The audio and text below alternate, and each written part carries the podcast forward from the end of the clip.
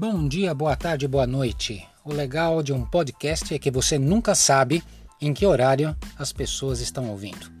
Vamos falar de forjamento. Forjamento é um nome genérico de operações de conformação mecânica efetuados com esforço de compressão sobre um material dúctil, de tal modo que ele tende a assumir o contorno ou o perfil da ferramenta de trabalho. Na maioria das operações de forjamento, emprega-se um ferramental constituído por um par de ferramentas de superfície plana ou côncava, denominado matriz ou estampo. A maioria das operações de forjamento é executada quente. Contudo, uma grande variedade de peças pequenininhas, tais como parafusos, pinos, porcas, engrenagens, pinhões, podem ser produzidas por forjamento a frio. O forjamento é o mais antigo processo de conformar metais, tendo suas origens no trabalho dos ferreiros de muitos séculos antes de Cristo. A substituição do braço do ferreiro ocorreu nas primeiras etapas da Revolução Industrial. Atualmente, existe um variado maquinário de forjamento capaz de produzir peças das mais variadas formas e tamanhos, desde alfinetes, pregos, parafusos e porcas até rotores de turbinas e asas de avião. O forjamento ele cria na estrutura conforme você vai batendo com um estampo, você vai orientando a essa estrutura cristalina. Você vai fazendo com que os grãos sejam conformados de acordo com essa pressão, esse esforço em que a peça é submetida. Assim, você ganha uma grande anisotropia ou seja, ele fica mais resistente dentro de um dos sentidos. Então, por exemplo, nós temos casos onde uma peça consegue ficar com uma direção, na direção dos grãos, do fluxo de grãos, consegue ter um alongamento de 15% versus 8 ou 5 de no sentido oposto.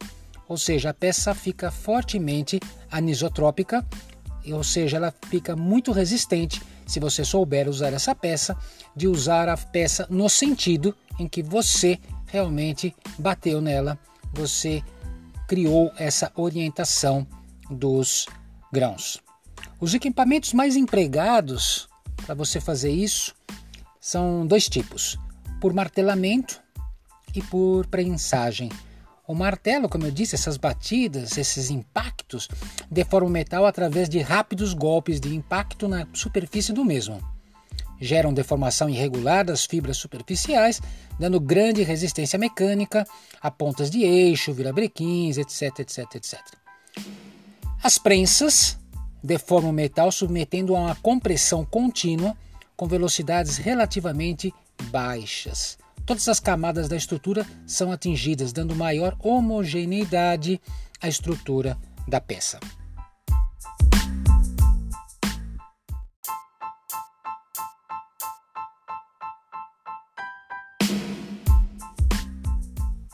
Os processos convencionais de forjamento são executados tipicamente nas seguintes etapas consecutivas: corte do material, aquecimento, para forjamento a quente, no caso de forjamento a quente, pré-conformação, mediante operações de forjamento livre, também conhecida como conformação intermediária, forjamento em matriz, em uma ou mais etapas, rebarbação e, por fim, tratamento térmico, onde você tem a remoção das tensões, homogeneização da estrutura, melhoria da usinabilidade e propriedades mecânicas.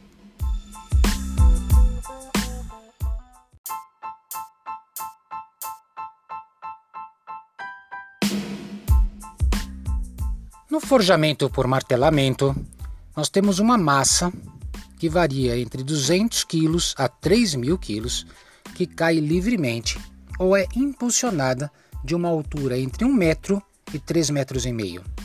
Normalmente fazemos pontas de eixo, virabrequins, discos de turbinas. O forjamento por martelamento tem as seguintes características: a energia dissipada perto da superfície da peça e as deformações maiores perto da superfície. Ou seja, não é muito regular fica uma deformação irregular nas fibras do material. Se é um martelo batendo na peça, na superfície você consegue conformar, ao fundo, mais profundamente na peça, ela não tem o mesmo alinhamento dos cristais dos grãos. Então ela tem uma, um forjamento, aquela, a micrografia dela fica com características não tão homogêneas como você tem em forjamentos com matriz.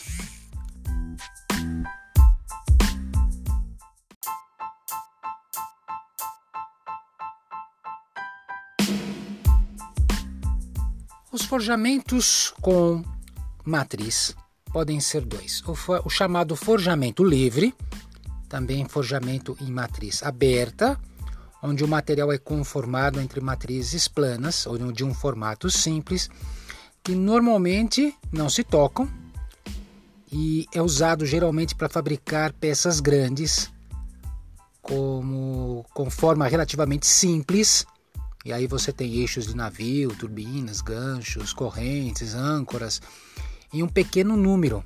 Vai fazer uma grande quantidade dessas peças. E também é usado esse forjamento livre quando você vai fazer um forjamento mais sofisticado para frente. Então ele funciona como um pré, uma pré-conformação. Peças que serão submetidas a uma operação posterior com um forjamento bem mais complexo. Por exemplo, numa matriz fechada.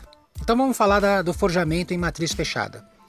O material é conformado entre duas metades de matriz que possuem gravadas em baixo relevo impressões com o formato que se deseja fornecer à peça.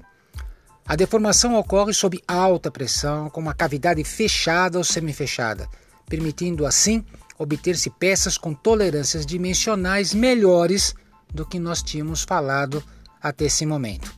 Nos casos em que a deformação ocorre dentro de uma cavidade totalmente fechada, onde não tem zona de escape, é fundamental a precisão na quantidade de material. Uma quantidade insuficiente vai gerar uma, um buraco, vai gerar uma falha no volume da peça. Excesso de material, a gente pode sobrecarregar a, as matrizes, podendo causar inclusive danos à matriz e ao maquinário.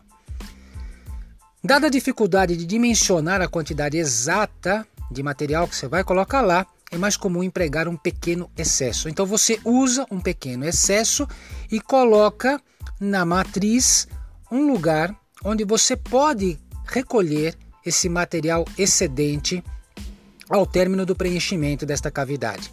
Esse material excedente forma uma faixa estreita, uma rebarba, em torno da peça forjada e essa rebarba exige uma operação posterior de corte que chamamos de rebarbação.